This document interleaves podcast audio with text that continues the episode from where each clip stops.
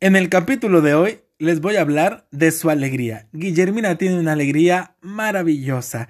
Siempre está de buen humor y hace que quieras estar con ella tantísimo tiempo porque irremediablemente hace que estés de buenas. Yo adoro pasar el tiempo con ella por su simpatía, por su alegría que desborda y que transmite.